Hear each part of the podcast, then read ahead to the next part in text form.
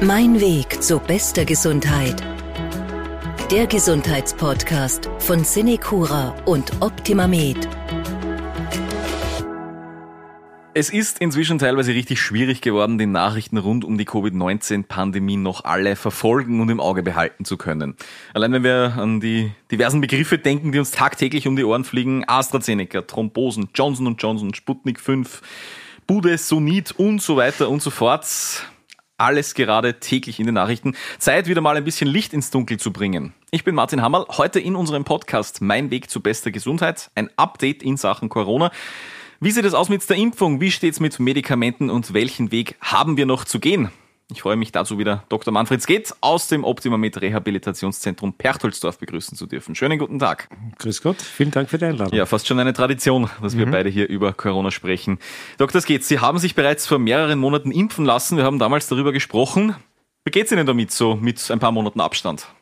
Ja, danke. Es geht mir sehr gut. Ich freue mich, dass ich geimpft bin. Ähm, vor allem in meinem Beruf gibt es doch eine deutliche Sicherheit. Ich möchte aber gleich dazu sagen, ich halte mich natürlich trotzdem an sämtliche äh, vorgegebenen Sicherheitsmaßnahmen. Ich achte streng auf die Maskenpflicht, die regelmäßigen Testungen, Abstandregeln, äh, Schutz, Kleidung. Es geht ja nicht nur um den Selbstschutz, sondern auch um den Fremdschutz. Und ich darf auch ganz freudig berichten, dass ich noch nicht vom Krebs aufgefressen wurde. Ich habe kein drittes Auge bekommen. Es ist mir auch noch kein Arm abgefallen oder sonstige wichtige Körperteile. Also es geht mir gut. Keine gröberen Nebenwirkungen, also das hören wir natürlich ja, gern. Wenn Sie jetzt die aktuelle Situation in Österreich, weltweit vielleicht auch in Sachen Pandemie bewerten müssten, auf einer Skala von 1 bis 10, wenn wir heute im April drüber sprechen, 1 ist unrettbar verloren, 10 ist, wir sind eigentlich schon fast fertig damit, wir haben es schon geschafft. Wo sind wir gerade? Keine leichte Frage, weil ja. wir alle nicht in die Zukunft blicken können. Ja ich würde mal sagen, dank der doch zahlreichen Impfungen, die wir jetzt schon zur Verfügung haben, würde ich die Mittel sehen, dass wir relativ bald durchaus Stufe 8 bis 9 erreichen könnten. Ich sage bewusst könnten, konjunktiv, weil natürlich einige Unsicherheitsfaktoren bestehen. Der wichtigste Unsicherheitsfaktor ist natürlich die, die Mutation. Wie entwickeln sich die Mutationen in den nächsten Monaten? Und ein zweiter wichtiger Faktor ist sicher auch die Impfbereitschaft der Bevölkerung. Ja, weil wir wissen, dass wir natürlich eine gewisse Durchimpfungsrate in der Bevölkerung brauchen, damit wir doch von den strengen Maßnahmen weggehen können, weil einfach das Infektionsgeschehen sich viel kleiner hm, gestalten wird. Da sprechen wir dann eben von der Herdenimmunität, wo wir jetzt wissen, Wort, ja. dass wir hm, doch jetzt dann doch deutlich über 70 Prozent Durchimpfungsrate brauchen werden. Da komme ich nachher noch genauer dazu. Ähm, Stufe 10, wir haben es geschafft, glaube ich, werden wir länger nicht erreichen, weil einfach, äh, ich glaube, wir werden leben müssen, mit dem Virus äh, länger zu leben. Aber ich bin mir sicher, dass diese strengen Maßnahmen wie jetzt dann in Zukunft nicht mehr notwendig sein werden. Zumindest ein Hoffnungsschimmer da mal am Horizont. Ja. Sie haben schon erwähnt den Begriff Mutationen. Auch da plötzlich Begriffe, die auf einmal jeder kennt. B117, Briten-Variante, Südafrika-Variante. Dieses Mutieren des Virus war im Prinzip aber zu erwarten, oder? Das war ja, ist ja jetzt nichts, mhm. wo es keine, keine Beispiele gibt, dass das schon so passiert ist bei anderen Viren.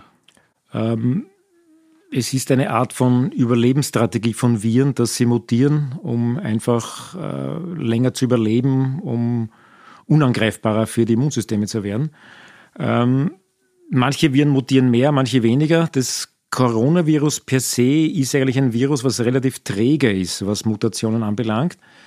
Nur das Virus profitiert halt von den extrem hohen Infektionszahlen, von den sehr hohen Re also Replikationszahlen. Und dadurch entstehen aufgrund der Häufigkeit doch auch mehrere Mutationen, wo manche sehr schnell wieder verschwinden, weil sie nicht ähm, was bringen dem Virus und manche doch äh, einen Vorteil für das Virus äh, bringen und dadurch sich doch vermehren.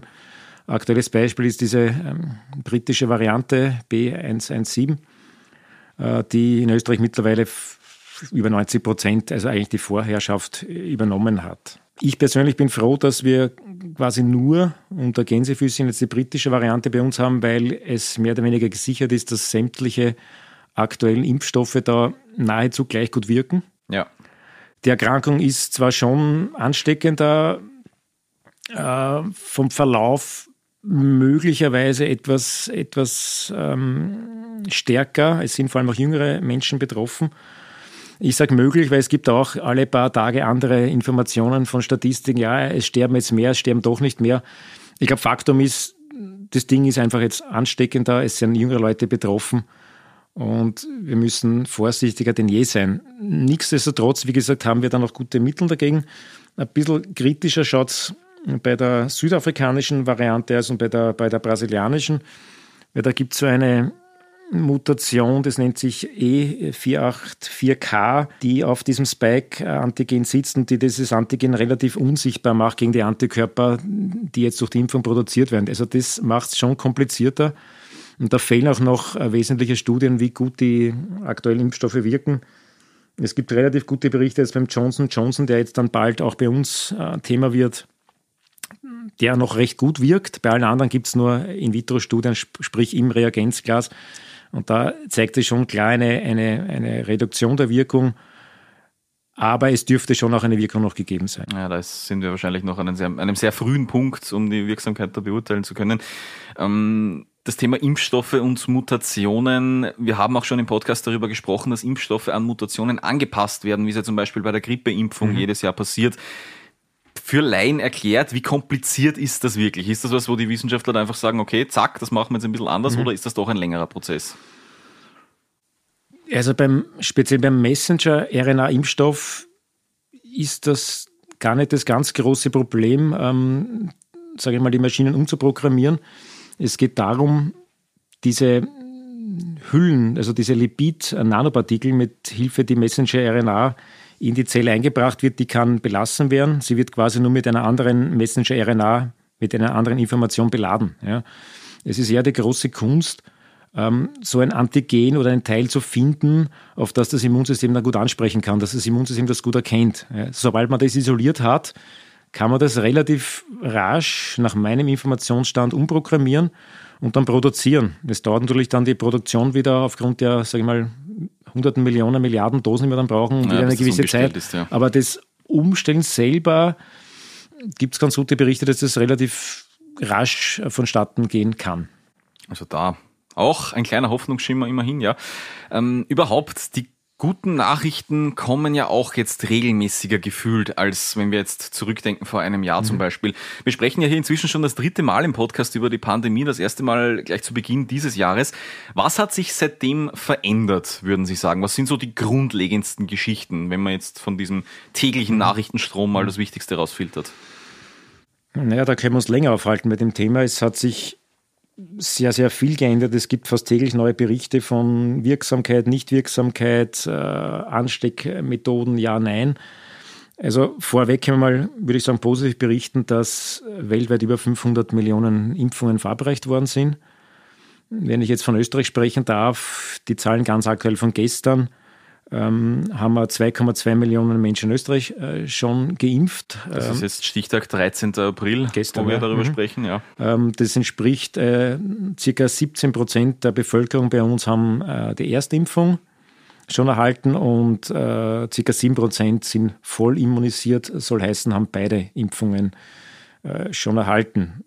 Damit liegen wir europäisch im, im Mittelfeld, aber es könnte doch deutlich, wenn man es beispielsweise mit Israel vergleicht, schon ganz anders auch ausschauen. Ja? ja. Äh, was ist noch neu und was doch vielleicht auch ein bisschen überraschend ist, sind die, die Mutationen, vor allem wie rasch die eigentlich dann speziell bei uns die, die britische Variante die Oberhand äh, gewonnen hat. Also eigentlich spricht man in Österreich fast nur mehr von der äh, britischen Variante. Ja. Wie gesagt, mir ist lieber britisch als was anderes aktuell, aber das ist relativ rasch gegangen. Man sieht auch jetzt die Situation auf den Intensivstationen, dass sich das dann sehr wohl auswirkt. Ja. Die derzeit vorherrschende äh, britische Variante hat auch einen weiteren sage ich mal, Nachteil, was die, die Durchimpfungsrate und die Herdenimmunität äh, anbelangt. Ähm, die Herdenimmunität, die Prozentzahl dessen wird immer definiert durch die, die Ansteckbarkeit einer Erkrankung. Also bei Masern braucht man zumindest 92, 95 Prozent Durchimpfungsrate, weil es extrem ansteckend ist. Mhm. Beim ursprünglichen Wildtyp von Corona ist man so von 65 Prozent ausgegangen. Nachdem die ähm, britische Variante doch ansteckender ist, wurden jetzt Zahlen von 78 Prozent ungefähr errechnet. Das ist schon hoch, ja. Ja, das ist, insofern, so. ja das ist insofern hoch, weil wenn sich jetzt, selbst wenn alle Erwachsenen, äh, die in Frage kämen, sich impfen lassen würden, erreichen wir die 78 Prozent nicht, weil es für Jugendliche und Kinder noch keine Impfstoffe zugelassen sind. Ja. Ich möchte aber da jetzt ein Schwarz malen. Erstens wird sicher relativ bald auch eine Zulassung für Jugendliche und Kinder kommen. Und natürlich ist eine Durchimpfungsrate von, sagen wir, 60 Prozent auch gut und bringt uns schon sehr viel weiter. Ja, aber wie gesagt, je nach Mutation gibt es dann doch strengere Vorgaben, was die Herdenimmunität anbelangt. Ja. Es hat sich auch in letzter Zeit einiges beim Impfabstand äh, getan, von den, zwischen den zwei Impfungen. Ganz am Anfang war man vor allem bei den Messenger-RNA-Impfstoffen relativ streng, habe gesagt, ja, unbedingt nach drei Wochen impfen, weil sonst könnte ja die Wirkung verloren gehen. Ja. Äh, beim AstraZeneca war man schon eher großzügiger im, im Abstand. Das hat sich insofern jetzt aufgeweicht oder sogar verändert, ähm, dass man bei den Messenger-RNA-Impfstoffen sagt, okay, impfen wir erst so nach vier bis sechs Wochen. Das hat einen strategischen Vorteil, weil man damit mehr Menschen mit der Erstimpfung erreichen kann. Ja. Es werden auch die Zweitimpfungen, die früher auf Lager gehalten wurden, jetzt trotzdem weiter verimpft an andere Menschen, weil die Lieferungen kommen. Man kann dann ruhigen Gewissens sechs bis äh, ungefähr sechs Wochen später mit den neuen Lieferungen dann die Patienten das zweite Mal impfen. Also das ist einfach viel eingespielter schon als ganz zu Beginn. Ja, und das bringt auch was, ich kann mehr Leute impfen in kurz. Ja, also in, ja. ich bringe mehr Leute in Kontakt mit einer ersten Impfung und das ist auch neu. Man weiß jetzt mehr als vor ein paar Monaten, dass die Erstimpfung schon mehr bringt als, als gedacht. Also mhm. man ist mit der Erstimpfung doch schon besser geschützt, als man glaubt hat. Ja, und das ist auch positiv. Und beim AstraZeneca ist sowieso, dass man jetzt zwölf Wochen anstrebt. Das ist jetzt äh, gewünscht, weil da man herausgefunden dass die einfach die Immunantwort besser ist nach so einer langen Zeit. Ja. Wenn wir über Fortschritte beim Wissen im Kampf gegen die Pandemie sprechen, da geht es ja auch um das Anstecken an sich. Ähm, zum Beispiel Fragen, die sich da auftun. Wie ist das mit Menschen, die geimpft sind? Stecken die noch andere Menschen an? Haben die überhaupt die Möglichkeit, andere mhm. anzustecken?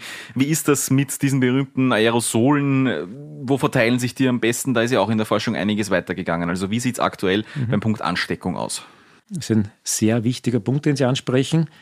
Ähm, es ist noch nicht alles hundertprozentig klar, aber es gibt schon sehr gute Tendenzen, dass äh, geimpfte Personen, die ja sehr wohl mit dem Virus Kontakt haben können und auch leicht erkrankt werden können, dass die sehr wohl deutlich weniger ansteckend sind. Ja, da gibt es ja diesen bekannten CD-Wert. Ganz kurz gesagt, das ist ein Wert, der sagt über die Viruslast im Rachen, Mund-Rachen-Bereich, sagt er was aus. Und je höher der Wert ist, desto weniger ist man ansteckend.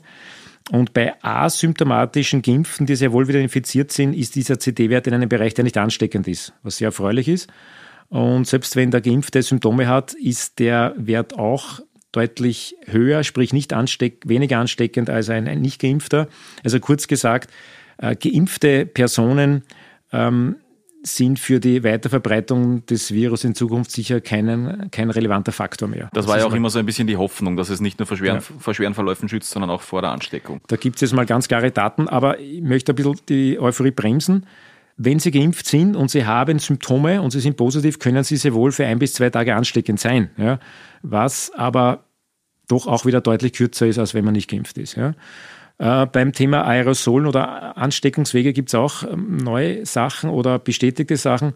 Ähm, die Tröpfcheninfektion, sprich direkter Kontakt mit Tröpfchen, sprich wenn das Gegenüber mich anhustet, äh, Tröpfchen im Gesicht landen, im Rachen landen, entwickelt sich die ähm, Infektion. Ähm, zum Thema Aerosole sind auch neue Forschungen gemacht worden. Das hat sich jetzt schon sehr wohl bestätigt, dass Aerosole ein wichtiger Faktor sind. Aerosole sind kleinste Partikel, die sich ewig lang in, im Raumluft aufhalten können. Und wenn ein Mensch jetzt, der sehr infektiös ist, sich lange in einem Raum aufhält, vielleicht öfters hustet, niest, können diese, diese Partikel doch sehr, sehr lang im Raum bleiben, auch wenn die Person nicht mehr drinnen ist. Ja. Das heißt, äh, die Maßnahme, die sehr einfach klingt, aber oft nicht durchgeführt ist, das Lüften. Ja, Stoßlüften ist extrem genau, ja. wichtig, klingt banal, aber ist, ist, ist extrem wichtig, ja, weil man weiß, wenn ein sehr infektiöser Mensch in einem Raum war, der ist schon weg, der kann, das kann man sich sehr wohl noch, wenn man sehr empfänglich ist, anstecken. Ja. Das Gute ist halt, im draußen gibt es natürlich diese Aerosole nicht, ja, aber, das große Aber, sehr wohl ist es auch möglich, sich draußen anzustecken, sagt einem auch die Logik, wenn man keine Maske trägt und der Gegenüber hustet einem ins Gesicht, na, dann bin ich wahrscheinlich auch fällig. Ja? ja. Also die wichtige Botschaft ist lüften, äh, Abstand halten, und trotzdem Treffen im Freien ist natürlich deutlich sicherer als in geschlossenen Räumen. Eine Frage, die sich vielleicht viele Menschen stellen, die an Covid-19 erkrankt sind oder waren, wie ist das dann eigentlich mit der Impfung? Soll ich mich da impfen lassen? Muss ich da warten einen gewissen Zeitraum? Da gibt es ja auch diese Antikörpermessung dann. Was empfehlen Sie da als Arzt? Wie, wie soll man da am besten vorgehen? Da gibt es mittlerweile ganz klare äh, Empfehlungen. Ähm, es schaut so aus, dass wenn man die Infektion durchgemacht hat, man sich mit einer einzigen Auffrischungsimpfung nach sechs bis acht Monaten nach der Infektion impfen lassen soll. Also nicht gleich nach der Infektion, das ist bitte passé, sondern sechs bis acht Monaten nach der Infektion und bitte nur mit einer Impfung. Mehrere machen keinen Sinn, bringen keinen Benefit, nur mehr Nebenwirkungen. Und damit ist es ausreichend. Also das kann man zum jetzigen Zeitpunkt schon ganz klar sagen. Das ist ganz klar und das steht auch, ist auch vom Impfgremium so besprochen und auch herausgegeben. Also auch, auch das Robert Koch Institut in Deutschland hat genau diese Empfehlung herausgegeben. Also das ist ganz klar definiert mittlerweile. Ähm, zum Thema Antikörper, ähm, Nachweis von Immunität äh, nach Erkrankung und nach Impfung, das ist ein bisschen ein heikles Thema, weil ähm, die Antikörper sind ähm, nicht der einzige Parameter, der die Immunitätslage widerspiegelt. Ja. Es gibt, haben wir beim letzten Podcast schon besprochen, es gibt ähm, die Antikörper als Abwehr gegen die Viren, die frei im Blut schwimmen. Und es gibt noch die zelluläre Immunität, das sind die T-Lymphozyten, werden viele schon gehört haben, die ähm, von Viren befallene Zellen attackieren und abtöten. Das heißt, wir sind beide äh, Schienen sind wichtig.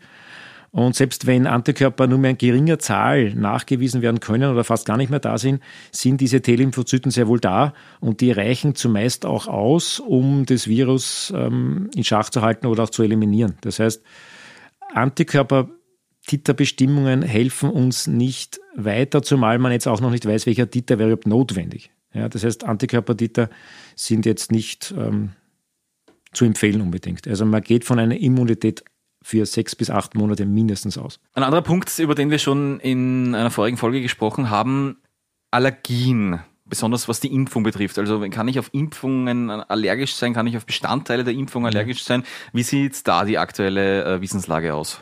Bei Auswertung von circa acht Millionen Impfungen hat man herausgefunden, dass circa eine Person von 70.000 bisschen stärker, sprich anaphylaktisch reagiert.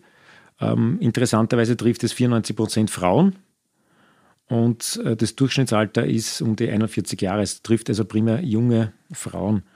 Ähm, das Gute ist, noch keine einzige Person ist dadurch relevant zu Schaden gekommen und diese Nebenwirkungen treten immer spätestens nach 30 Minuten auf und deswegen ist die Empfehlung nach wie vor ganz klar, keine Angst, wenn eine Allergie besteht, gegen Pollen, Penicillin, was auch immer, aber mindestens 30 Minuten in ärztlicher Obhut bleiben, dann ist alles sicher und selbst bei allergischen Reaktionen kann man ganz einfach Gegenmaßnahmen ergreifen. Heute im Gespräch Dr. Manfred geht's mit einem Corona-Update. Wir werfen einen aktuellen Blick, wie Stand April 2021 die Situation in Österreich und auf der Welt aussieht. Einige schöne Nachrichten unter Anführungszeichen haben wir heute schon gehört. Da ist ja doch einiges weitergegangen in den letzten Monaten im Kampf gegen die Pandemie. In Sachen Testungen hat sich zum Beispiel auch sehr, sehr viel getan. Herr Dr. Daumen mal Pi, wie oft sollte man sich auf das Coronavirus testen lassen, Ihrer Meinung nach? Ich würde sagen, das hängt eindeutig davon ab, wie oft und wie viel man sich im öffentlichen Raum bewegt. Also wenn man jetzt im Berufsleben steht, in Betrieben arbeitet, sind sicher diese empfohlenen zweimal wöchentlichen Testungen sicher sinnvoll und finde ich auch sehr gut. Auch in Schulen ist es jetzt der Plan, dass die Kinder zweimal die Woche getestet werden. Äh, wenn Sie jetzt eine Person sind, die sich täglich äh, zu Hause aufhält, maximal einmal die Woche einkaufen geht, ist es, würde ich mal sagen, nicht unbedingt notwendig. Dann reicht es nach meiner Einschätzung, dass man halt sich dann testet, wenn man Symptome hat. Anders schaut es aber aus, wenn man ein Treffen plant. Das geht theoretisch in der Pandemie bei uns jetzt auch, dass man eine Person trifft. Wenn die hoffentlich wieder vorbei ist, können auch sich vier, fünf Menschen treffen. Da fände ich es extrem sinnvoll, einen Test im Vorfeld zu machen um eben äh, aus, aus Selbstschutz, aber natürlich auch aus Fremdschutz, weil wir wissen, dass ca. 30 Prozent der Infizierten negativ sind, also symptomnegativ sind, aber sehr wohl ansteckend sind. Und das kann man damit dadurch verhindern oder entdecken sozusagen. Wo man eigentlich gar nicht die Idee hat, dass man vielleicht mhm. erkrankt sein könnte, infiziert sein könnte. Es gibt ja inzwischen verschiedenste Möglichkeiten. Selbsttests, wie zum Beispiel in Wien bei Alles gurgelt oder wie sie in Apotheken ausgegeben werden. Dazu verschiedenste offizielle Testmöglichkeiten in Teststraßen. Wie beurteilen Sie die da, äh, da die Verfügbarkeit von diesen Tests? Müsste noch mehr passieren, noch mehr sein oder sind wir da auf einem guten Weg, wo Sie sagen als Arzt, ja, das sollte eigentlich ausreichend sein? Also ich finde das Testangebot sehr gut, vor allem in Wien. In den Großstädten ist es sicher leichter als am Land, wo die Wege deutlich größer sind, aber ich glaube, beim Testangebot braucht man es in Österreich nicht verstecken. International im Vergleich, also Deutschland ist da weit hinter uns zum Beispiel. Es scheitert teilweise eher, glaube ich, an der Motivation der Bevölkerung, dass sie sagen, naja, ich brauche nicht testen, ich habe eh nichts, so sinngemäß. Und das ist eben ein bisschen gefährlich, weil man eben diese asymptomatischen Virusträger nicht ähm, entdecken kann. Und ich möchte noch einmal finde ich jetzt lobend oder als positives Beispiel eben die Schulen und die Betriebe eben nennen, die doch zweimal die Woche regelmäßig testen, um auch eben diese asymptomatischen rechtzeitig zu entdecken und dadurch eine größere Weiterverbreitung zu unterbinden. Kommen wir zu einem etwas heikleren Thema, und zwar zum Thema Impfstoffe. In unserer Podcast-Folge aus dem Jänner haben Sie gesagt, dass alle Impfstoffe äh, mehr oder weniger gleich wichtig sind und Sie nicht unterscheiden wollen würden bei einer Impfung, Hauptsache geimpft. Ist das immer noch gültig? Würden Sie das heute immer noch so sagen? Mit kleineren Einschränkungen ja. Ich werde es nachher noch genauer begründen und erklären. Äh, ich möchte vorweg einmal sagen, dass alle mittlerweile vier, wenn man Johnson Johnson zunimmt, äh, in Österreich zugelassenen Impfstoffe sehr wohl gegen den Großteil der bei uns zirkulierenden äh, Virusarten gut wirkt. Und das gilt vor allem auch noch einmal gesagt für die britische Variante. Bei Südafrika und Brasilien schaut es eben anders aus, aber das habe ich schon erwähnt. Äh, man kann sich derzeit den Impfstoff, ich sage mit einem kleinen noch, nicht aussuchen und sollte daher den zugewiesenen Impfstoff annehmen. Ja. Ähm, auf was Besseres zu warten macht Stand jetzt sicherlich keinen Sinn, weil wir nicht wissen, welche Mutationen in Zukunft die Oberhand gewinnen werden, beziehungsweise welche Mutationen neu auftreten dann wissen wir schon noch weniger, welcher Impfstoff dann wann wie wirken wird. Das heißt, das ist alles reine Spekulation. Und wirklich alle dieser Impfstoffe eignen sich als eine sogenannte Grundimmunisierung. Was ist damit gemeint? Wir gehen davon aus, dass wir ähnlich wie bei der Grippe Anschlussimpfungen brauchen werden. Und das ist im Prinzip ganz egal, mit welchem Impfstoff die Basisimpfung gemacht worden ist. Es werden wahrscheinlich angepasste Impfstoffe kommen oder kann man dann durchmischen. Das heißt zusammenfassend, ich würde mich mit jedem Impfstoff impfen lassen, weil das äh, Risiko-Nutzen-Verhältnis noch deutlich auf der positiven Seite ist. Ein Punkt, den wir da auch ansprechen sollten, ist natürlich AstraZeneca, ganz speziell der Impfstoff dieser mhm. Firma. Und zwar im Punkt Thrombosen, der ja medial ziemlich breit gewälzt worden ist inzwischen. Also das geht so weit, dass in Deutschland zum Beispiel der Impfstoff nur noch an über 60-Jährige verabreicht wird. Äh, der Grund ist eben dieses Auftreten von Sinusvenenthrombosen nach der Impfung bei mehreren Menschen. Fassen wir es nochmal kurz zusammen. Was passiert bei diesen Thrombosen und was hat das wirklich mit dem Impfstoff zu tun oder eben auch nicht? Da gibt es jetzt ganz, ganz neue Arbeiten und eine fast ein Beweis, äh, wie das abläuft. Und da war das AKH auch sehr, sehr federführend in der Erforschung beteiligt. Ja. Man hat jetzt einen Mechanismus gefunden und das nennt sich VITT in der Abkürzung. Das steht dafür, dass ein durch eine Impfung ausgelöste immunologische äh, thrombotische Thrombozytopenie entsteht. Was ist eine Thrombozytopenie? Das ist ein Mangel von Blutplättchen in Verbindung mit einer Thrombose. Ja. Ähm, das trifft fast ausschließlich Frauen unter 40 Jahren. Ja. Und kurz gesagt, wie funktioniert das? Äh, durch den Impfstoff kommt es zu einer Aktivierung der Thrombozyten, der Blutplättchen, die ja für die erst, äh, an der ersten Front der Blutgerinnung stehen. Und durch diese Aktivierung der Thrombozyten kommt es einerseits zur Verklumpung dieser Thrombozyten, dadurch entsteht ein Mangel. Und auf der anderen Seite aktivieren auch die Thrombozyten das plasmatische Gerinnungssystem. Das ist dafür verantwortlich, grob gesagt, dass das Blut stockt. Das heißt, wenn wir uns verletzen, äh, entwickelt sich dann so ein geleeartiger Pfropfen, das ist die plasmatische Gerinnung. Und die aktivieren eben auch die Thrombozyten. Das heißt, es kommt dann zu dieser paradoxen äh, Reaktion, dass man eigentlich einen Thrombozytenmangel hat, was eigentlich zu Blutungen führen müsste, aber auch Thrombosen. Ja, das ist eine extrem seltene Sache, aber die ist mittlerweile sogar bewiesen. Ja. Das tritt auch, und so ist man eigentlich dann draufgekommen, ähm, bei Gabe von Heparin auf. Ja. Viele Zuhörer kennen das vielleicht von der sogenannten Thrombosespritze nach, wenn man Gips gehabt hat, nach Operationen, tut man sich eine gewisse Zeit lang eine Spritze unter die Haut, Oberschenkel oder Bauch äh, injizieren. Das ist zwar kein reines Heparin, aber ich sage mal so ein ähnliches wie Heparin. Und auch dieses, diese Substanz kann genau dieses Phänomen auslösen. Das ist bekannt und erforscht. Ja. Und da löst jetzt eben nicht das Heparin aus, sondern dieser Impfstoff. Also von daher ist der Mechanismus geklärt. Ähm, worauf muss man jetzt achten als, als Geimpfter? Ähm, man muss wissen, diese, dieses äh, Problem kann, tritt meistens um einen fünften Tag auf, kann aber auch erst maximal nach 14 Tagen auftreten. Das heißt, man muss immer im Hinterkopf haben, na, wie lange ist die Impfung her?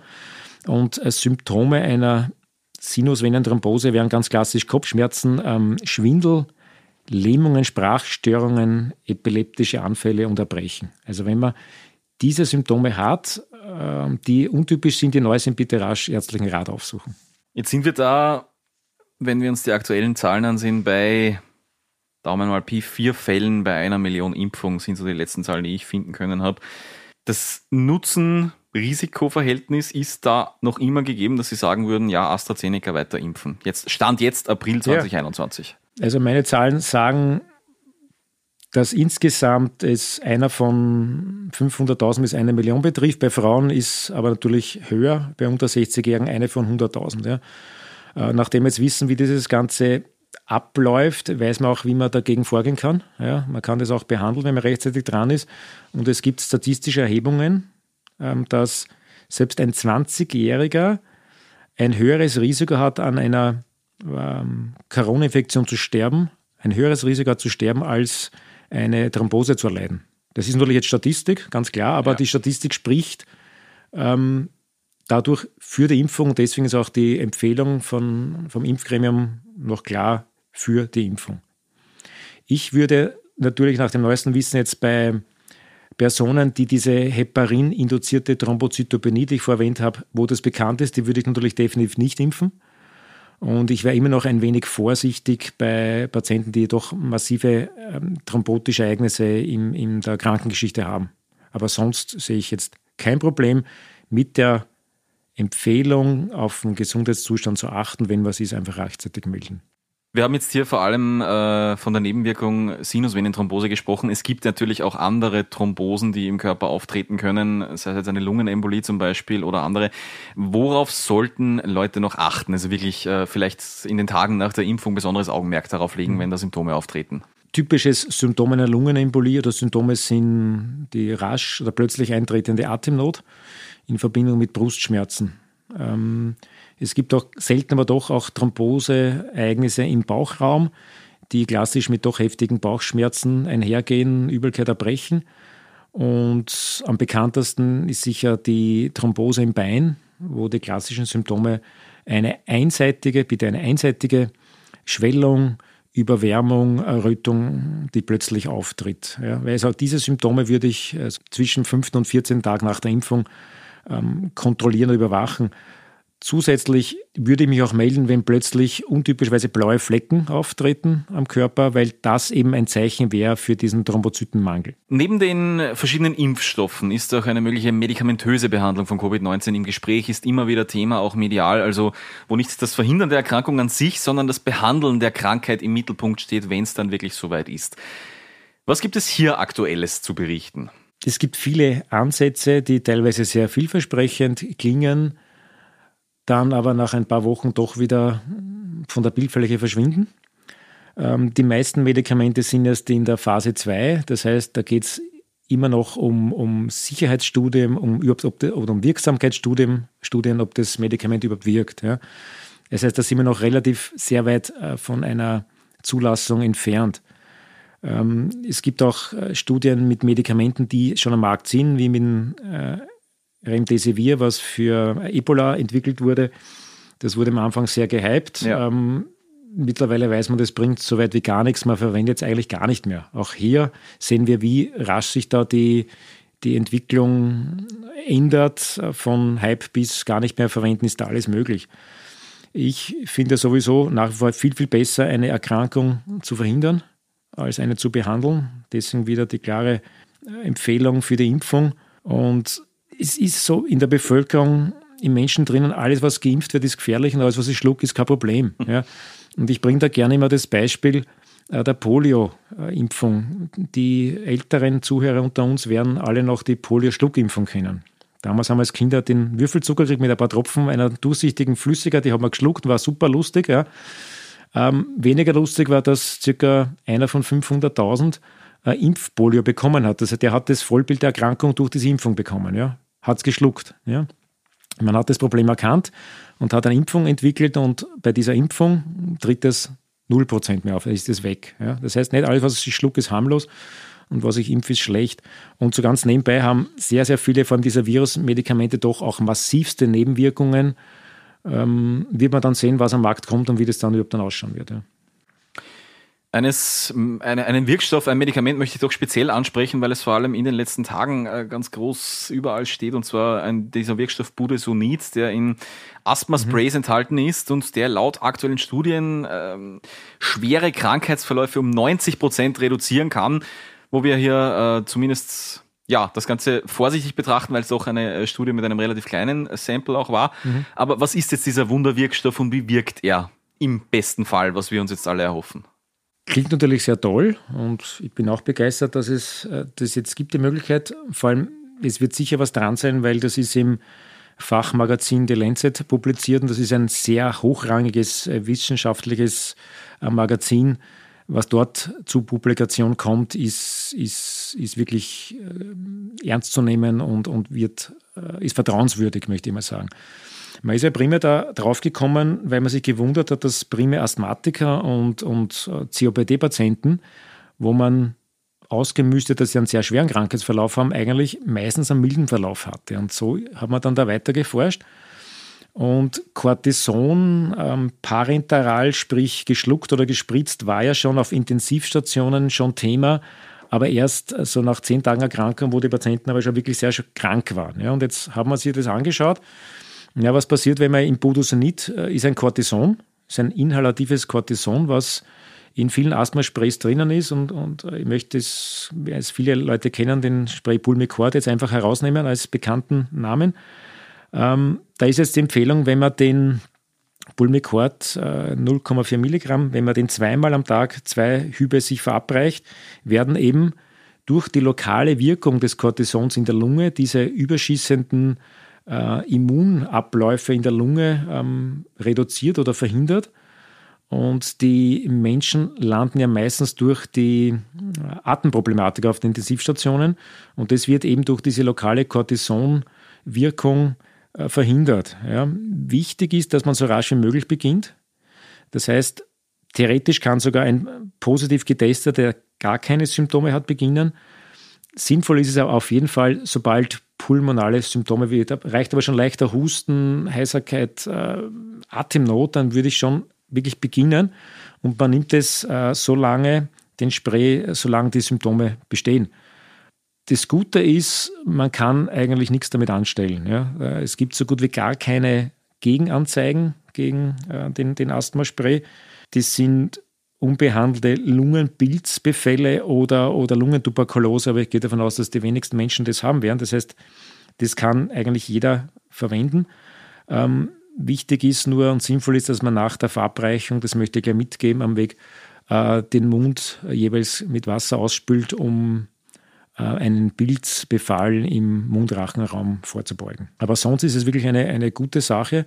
90 Prozent klingen sehr spannend, ja, weil das wäre ja. wär gleich wirkend mit, mit, äh, mit einer Impfung. Ja.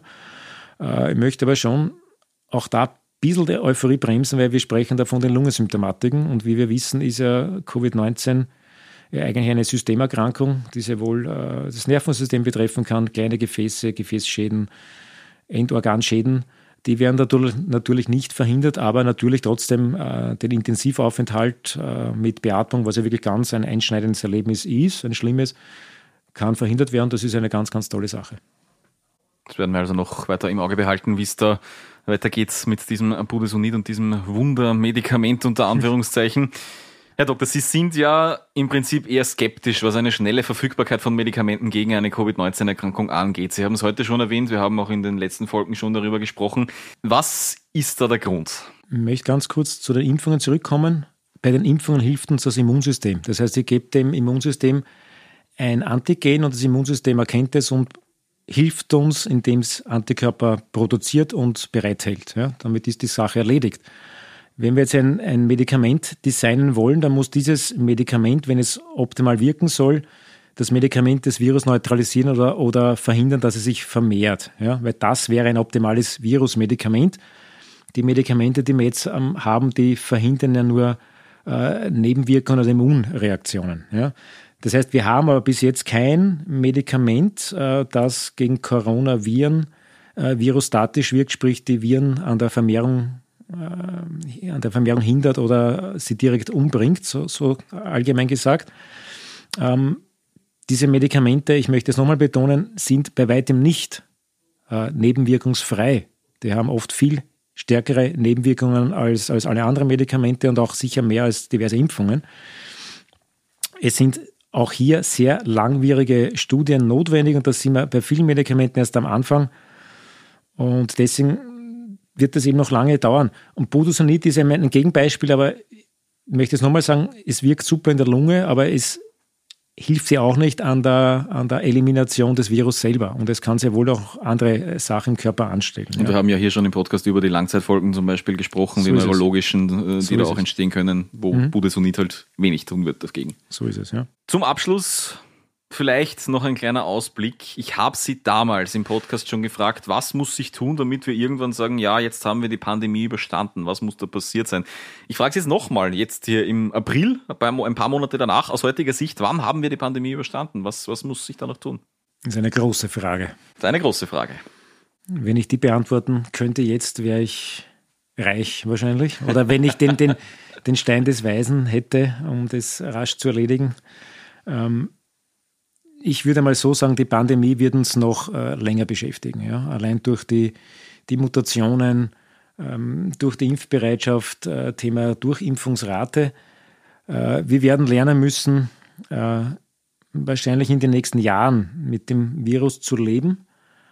Aber, das große Aber, ich bin da sehr optimistisch, dass durch Impfungen ähm, doch früher oder später äh, Entwicklung effektiver Medikamente äh, des Virus unter uns sein wird, aber wir dadurch keine relevanten Einschränkungen wie Pandemie oder sonstige groben Einschnitte mehr haben müssen. Also das erwarte ich und wünsche ich mir für die Zukunft, dass das Virus äh, kommenden Winter vom Erdball verschwunden sein wird, kann ich mir nicht vorstellen.